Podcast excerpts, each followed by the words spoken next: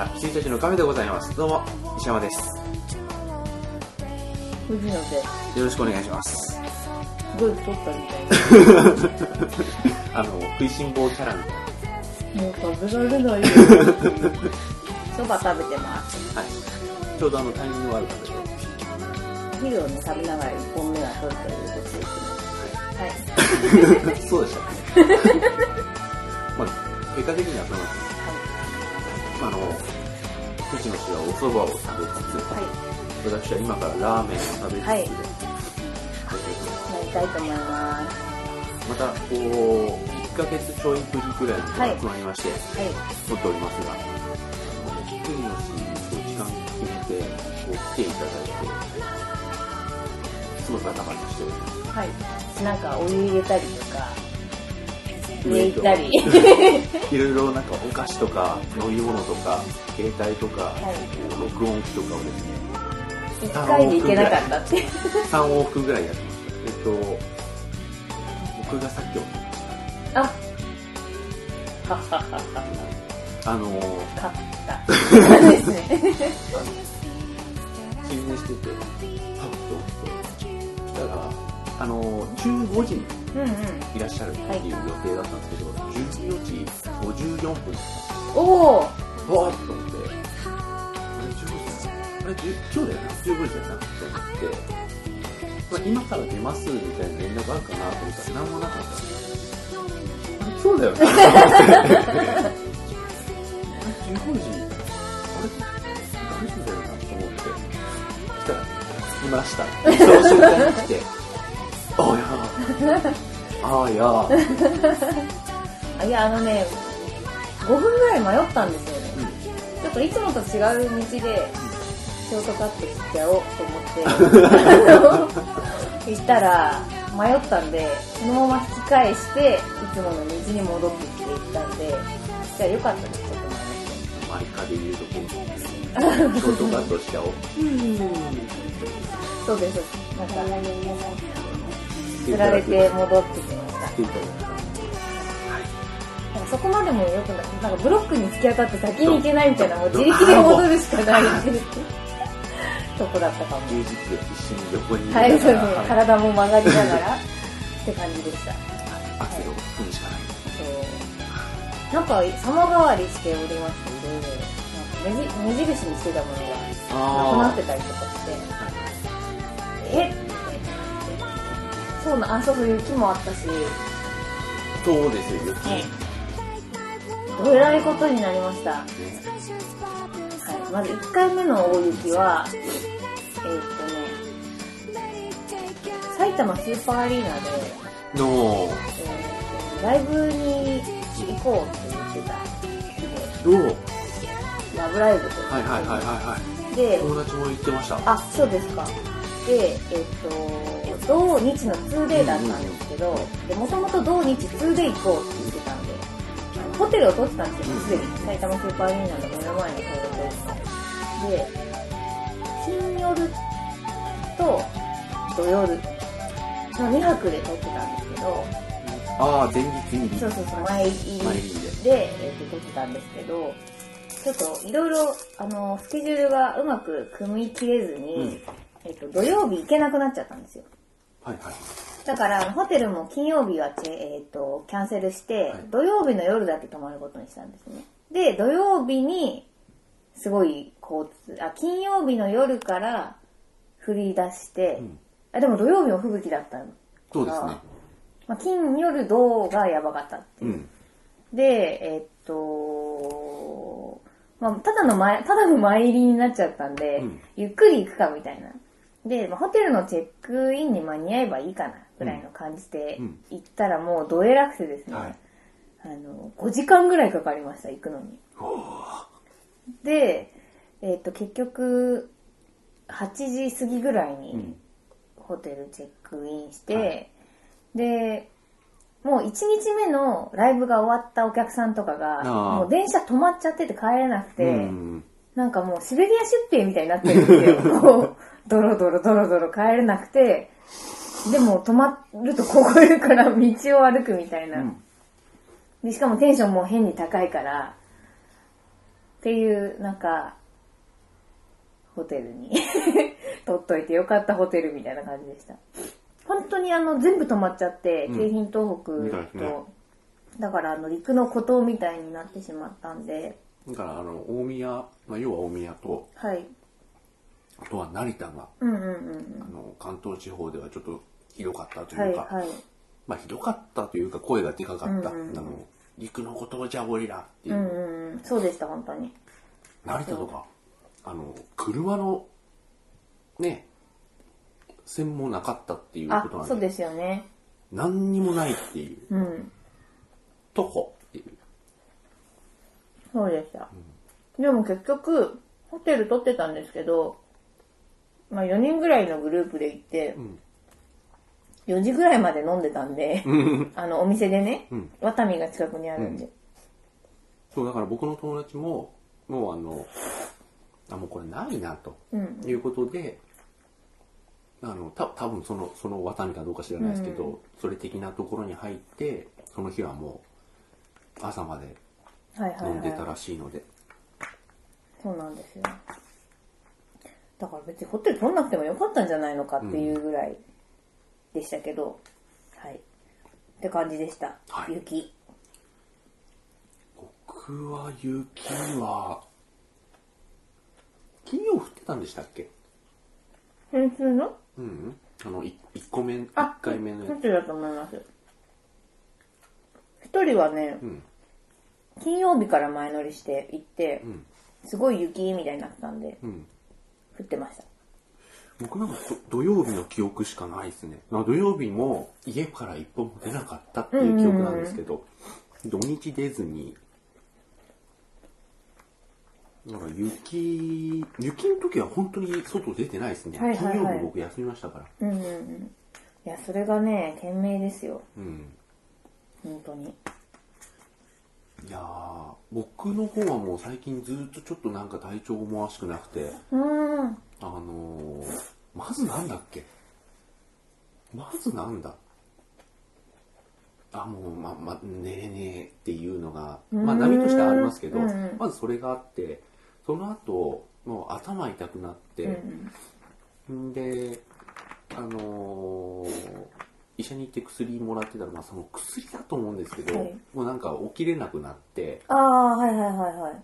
で、それがこう、薬変えてもらったりして治ってきたら、あの、半日だけ風邪ひいて、はい。限定的ですね。あの、まあ、その日もう休んで、昼ぐらいからもう安静にしてたんですよ。うんうんで夜の、なんか10時半とかにちょっと起きて、あ、こ変な時間に起きてしまったと思って、そしたらなんかすごい底冷えして、うんうん。これやばいと思って、ただの寒さじゃない、これは熱の寒さだと思って、測ったらちょっと熱があって、へえ。これはもう先に風邪薬飲んどかなっつって風邪薬飲んで寝て起きたら熱下がってたんでうーん。半日だけ。であと今腰が痛いです。うん。腰やりましたね。びっくりですか？うん。びっくりですね。物持って。うんへえ。びっくりっつってもなんて言うんだろう。話に聞くようなもう全然動けないみたいなのは僕今なないんですけど、うん。あのちょっとしたぎっくりがうーん。うんあの人生でこれ3回目ぐらいです。まあ、ずっとこう安静にして寝ててだらーっとしてたんで、うん。生ける屍だったので、多分それがただったんだと思いますけれども、ああね、そうですね。うん、でそまあ、寒くなったし、うんうんうん。ということでもうずっと体調悪いですね針いいですよ、針。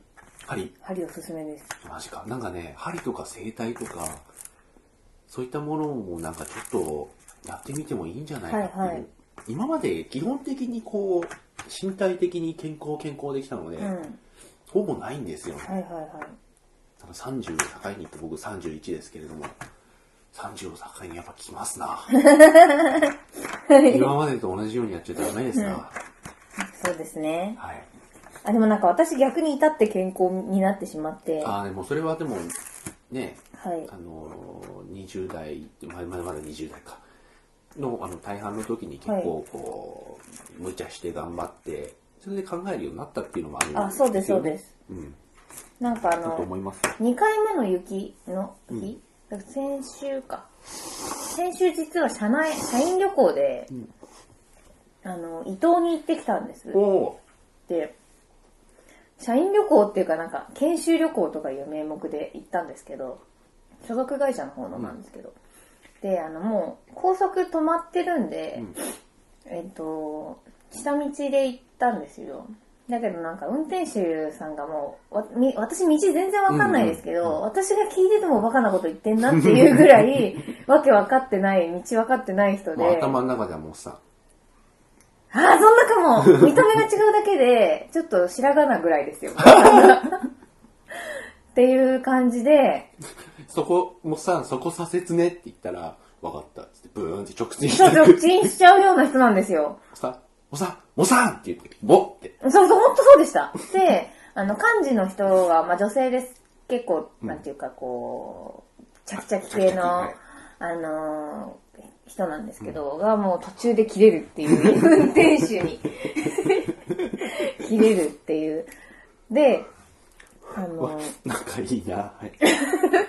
なんか、えっとね、会会社、赤坂を9時半に出発してるんですよ。バスで、サロンカーっていうあの、なんていうか、いわゆる、バスの後ろが宴会場みたいになってるっていうか、こう。よくここにカメラがあって番組やってるよううん。な。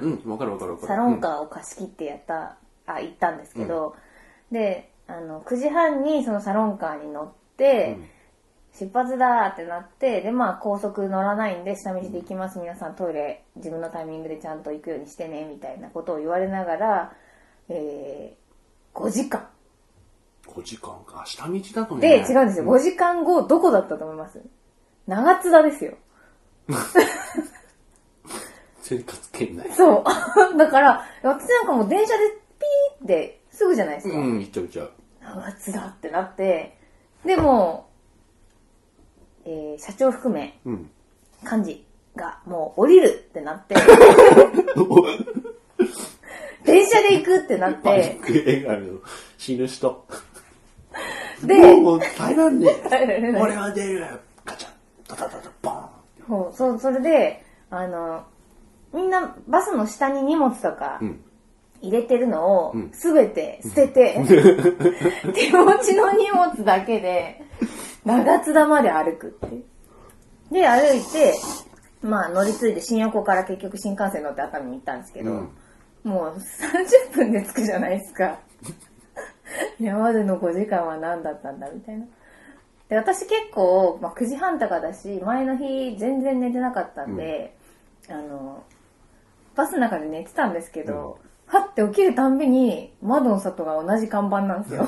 だからなんか、あ、5分しか寝てなかったのかとか思いながらすごいはっはってやってたら、5時間経ってたらしくって、まあそれで行ったんですけど、で、あの、懇親会っていう名目の飲み会が、うんうん。まあホテルの宴会場みたいので催されてて、うん。で、あの、もともと私の所属会社って、あの、番組制作の会社なんで、もうめちゃくちゃ、いわゆるテレビ制作会社なんで、うんもう宴会となったらばめちゃくちゃっていう会社なんですよ。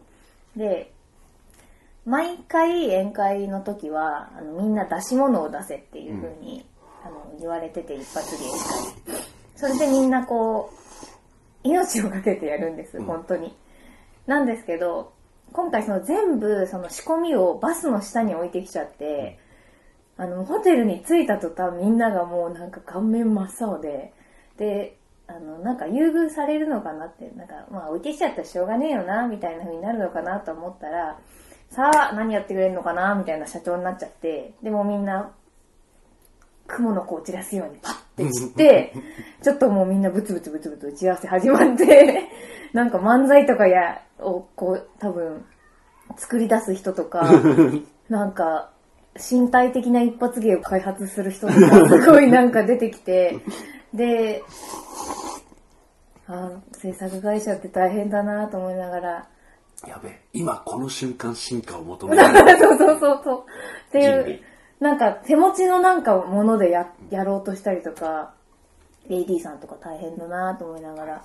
で、まあいざ宴会になって、で、みんななんていうか、要は武器を持たずに何かやるんですよ。うん。でもそれが本当に地獄で、で、私なんか結構高をくくっててっていうか、まあ制作じゃないし、そもそもそんなに、そっちの会社に行かないし、振られないだろうと思ってたら、その、みんな仕込みがないので、結構その始まる時と終わる時がグダグダなんですよ。で、次の人にバトンタッチするタイミングでなんかこう、カラオケとかだったら例えばなんか、歌本見て歌が入ってないとか、うんでそういうのでこうわちゃわちゃやったりしてるたんびに「藤野歌え!」って言われてなんか帯の人みたいになって歌わされたりとかすごい地獄でで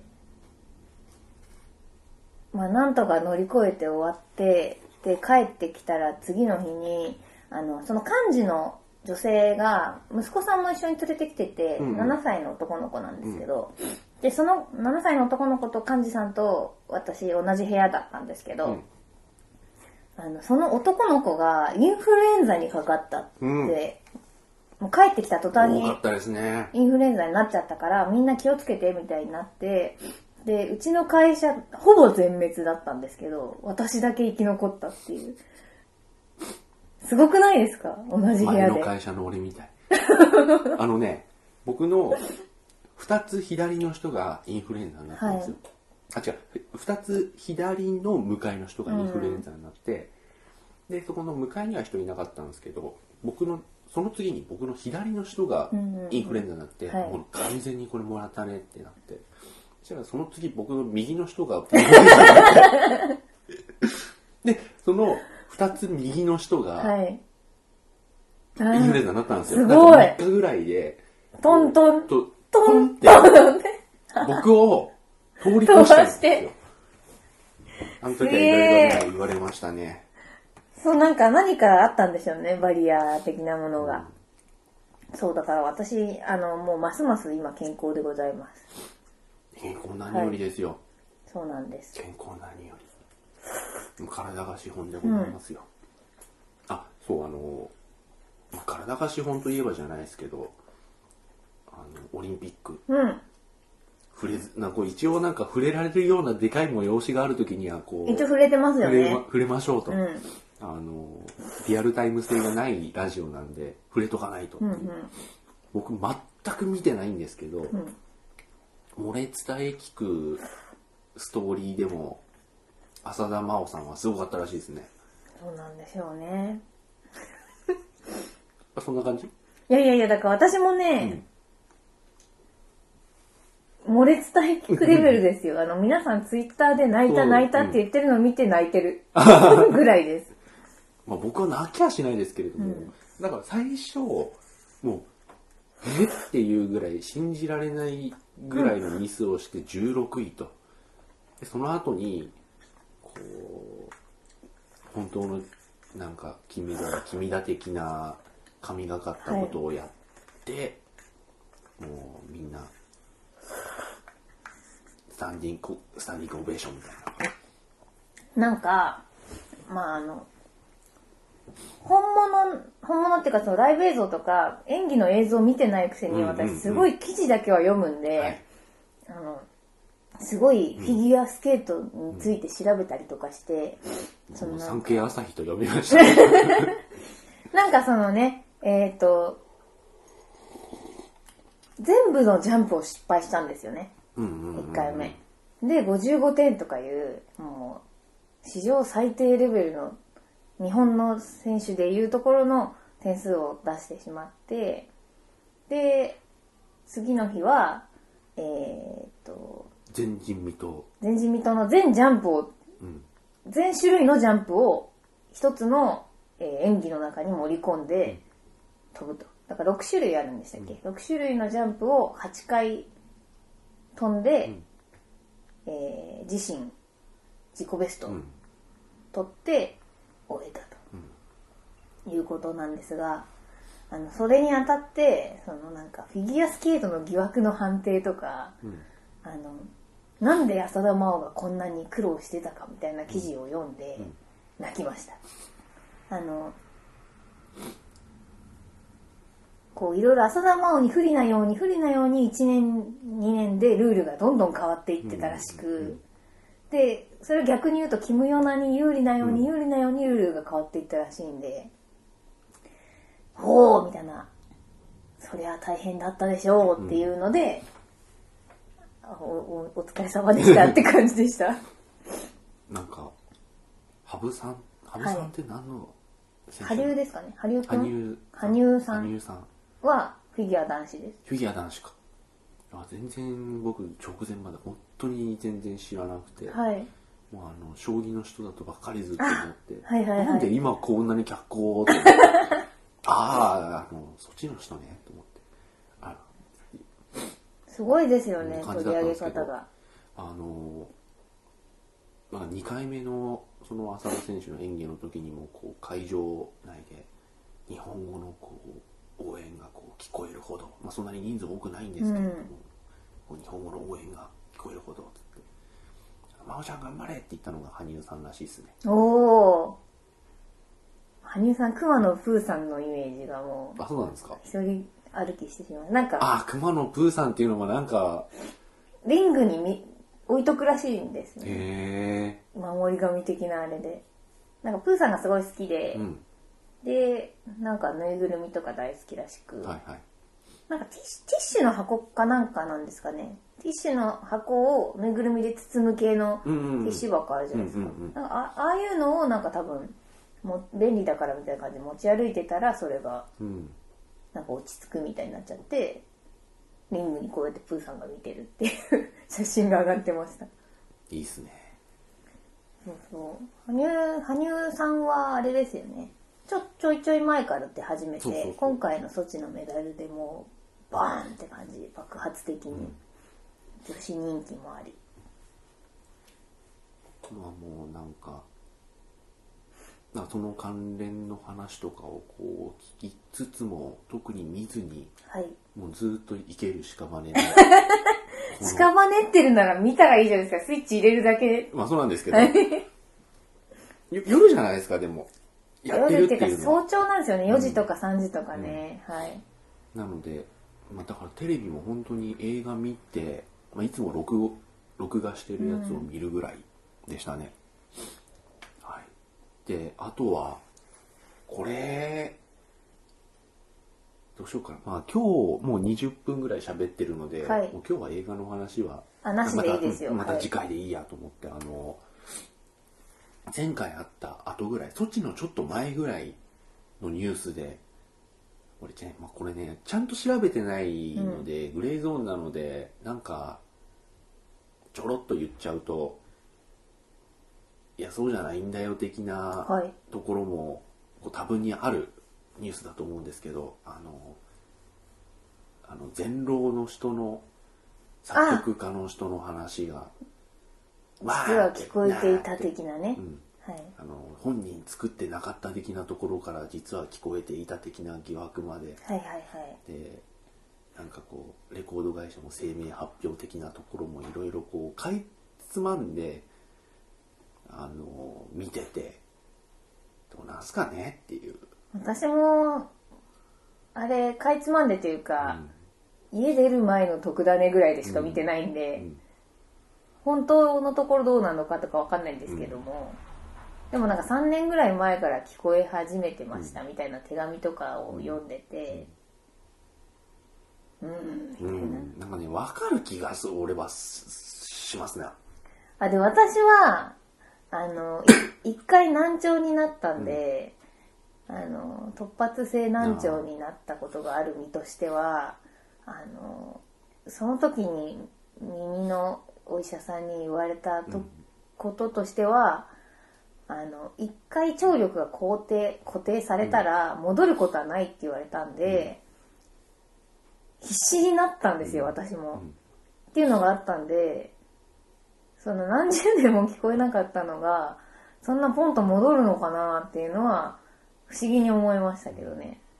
あとこう、まあ、その人がこう聞こえていたかどうかとかうん、あとはこうそのゴーストライター的に言われている人がどの部分ぐらいまでやってたのかとかそういったところはちゃんとは調べてないんですがあの一つこうちょっと思うところそれとはまたちょっと別の角度から思うことがありましてなんかねその作る創創作っていう作曲とか、こうさ特にあのねあの歌手の人とかそういう音楽系の人とかっていうのはなんかこう総合してうんアーティストって呼ばれたりするじゃないですか、はいはい。なんかねアーティストに幻想を求めすぎだよと思ああ、そうですよう、ね。うん、それは私はもう、あの、作曲家作詞家と仲良くなってから本当にそういう気持ちはなくなりました。うんあの俺もなんか劇作家とかさ、はい。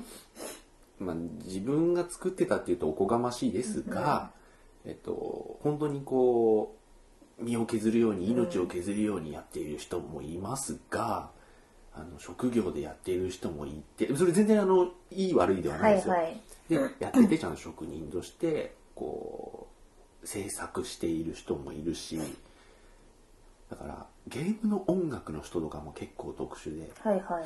なんかね納期って言われてもねとかいうはいはいはい話がぶっちゃけると出るとかね、うん分かんないよいつできるか。俺も。と かいう感じですよ、はいはいはい。曲とか特にそうですけどね、うん。っていうで自分もなんとなくこうね若い時からこうやってたりして。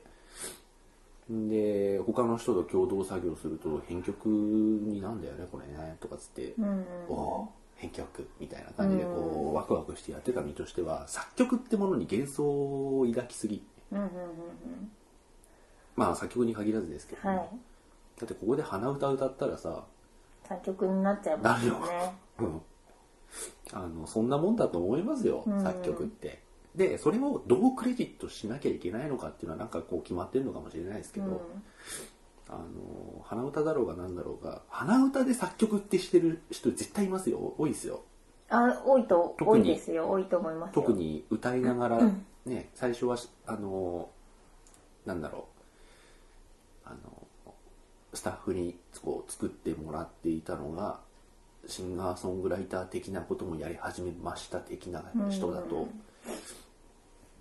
ほとんど編曲の人がうんうん言っている感じだと思うんですよ、そういうのをなんかこうおう耳が聞こえないのに作曲みたいなところからなんかあええっていうその自らの映し鏡っつうんですか、っはいはいはい。ていうのをなんかすごく感じましてなんか別にもともとそんな神格化するほどのもんではないというか。でも多分なんかみんながええってなってるのは、きっと耳聞こえないのに作曲できるっていう売り方をしちゃってたから、まあね。で、あの、っうんていうだけだと思うんですけど。でもこれ本当に本当にこれもう想像ですよ、はいわってやった時の想像はですけど、い。大丈夫ですあ。のよくやります。その売り方をしたのがこう周りで、うんうん。その本人にしてみればというか、まあ、すごい同情的な見方なんですけど、はいはいあの本人にしてみればそういう売り方をしたのもなんかこう、まあ、レコード会社はなんかよく分かりませんけれどもそのマスコミ含めの、うん広い意味でのマスコミ含めの周りでうんうん。勝手に「おお!」って言ったのも周りでなんかちゃうらしいよって言ったのも周りでえー、なんだって言ったのも周りっていう、はいはいはい。この何なのっていう感じがね、うん。当人としてはしても別にいいとは言いませんけど。なんか、うんなんかねお女の子を脅迫してしまったから表に出てきたあそうなの？話らしく。あ私も裏取ってないんでわかんないんですけど、なんか自分がプロデュースしたバイオリニストかなんかかな、あのそれも目が見えないんだか耳が聞こえないんだかとにかうん。くどこかで障害をお持ちの女の子うん。をなんか自分が作曲したっつう曲でなんか表に出して、でテレビの取材が来たりとか取り上げられるようになってでその子にその見返りを求めたらしいんですよね。うん。その自分がプッシュしたんだっていうんでなんか何百万くれみたいなことを言ってで、えー、とその女の子を取材してたライターさんがその売り出しの時に取材してたライターさんが今回のその脅迫を調べていくうちにこういうことになったらしいっていうのももう伝え聞いてるんで、私もどこまで本当か知らないですけど。だからその あの名前はまあ出してないですけどそのそその人、はい。その人が何がいけなくて何がこう、あのなんか問われるべきなのかで何がこう的外れなのかっていうのはまあきちんとあるし、なんか悪いそれは悪いじゃんっていうところはあるともちろん思うんですけどなんかケーススタディとして見ると、はいはいなんかすげえ周りのなんかこうそうですよね。わでもそれは思います。ん。なんかね、勝手に盛り上げ持て勝手にこう。そうそう手のひら返しというか、あれがね見てて気持ちのいいものではないです、なんか私もそう思ってました的な。人がいてお前はちょっとそうですよね。熱いうちに来んなそうそうそうそうそう。ところとかがちょっと見えたりするとなんかこうその人が悪いところはもちろんうんうん。あるとして、なんかね周りの外界のこう不穏なはいはい。フィールドを感じますよ、そうですね。はい。でもう本当に能天気にパッと思ったのは作曲なんてそんな大したもんじゃねえっていう、うんあの広い意味での作曲、ねはい。ちゃんとしたこう振動的なうんうんとも言えば鼻歌でいいっていう場合もあるし、うんはい。そういうものに対してそれ作曲じゃないじゃないかっていうと一応作曲だし、とは俺は思います、はい。鼻歌だろうかなんだろうか。はい。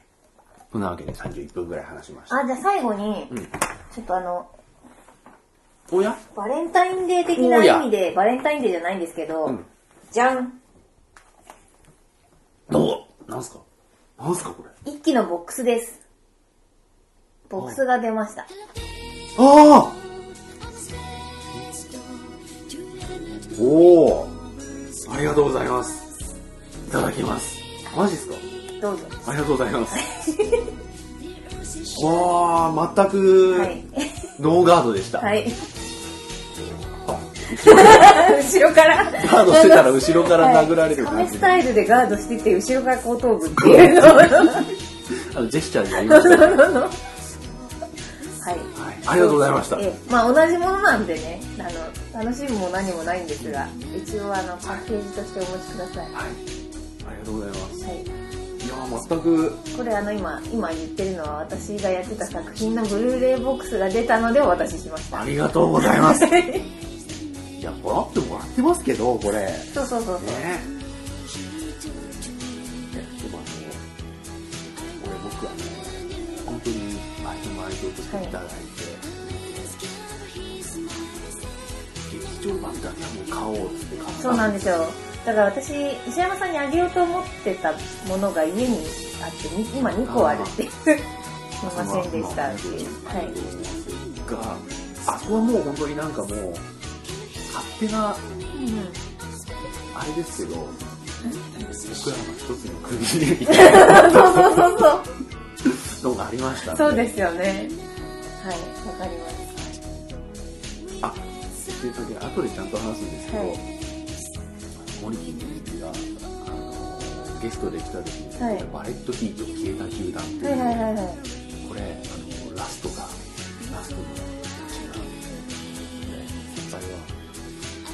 前に俺やったって思うと思うっていうのをして生きる屍になりながら言いました。はいはい確かにその通りでした。ああそうなんだ。であの藤野さんも見ればわかるかもしれない。そうですか。おお一応藤野さんもご覧になってるやつで。あわかりました。やったやつをニコラス・セイがやってやる。あニコラス・セイがやってんだよな そういえば。はうん。おおと思ってそれも本当に最後の最後の大どんでん返しいへえだから俺一応その話聞いて、うん。一応頭にもその時残ってたんですよ、どこの部分言ってんだろうと思って。見てても全然接点なさそうなんだけどって思いながら あの100分終わって、はい最後の7分で、ああっていうそうなんだ。ほうっていう、まあ、確かにやった、はいまあなんか非常にこうチラシ入れたりいうところが僕らの一つの焦点のところでふって思い出しました。あそうだったわ通り、通り道にね、やってましたね、はい。じゃあ一旦ちょっと切りますか。それは。はい。35分。それでは、おやすみなさい。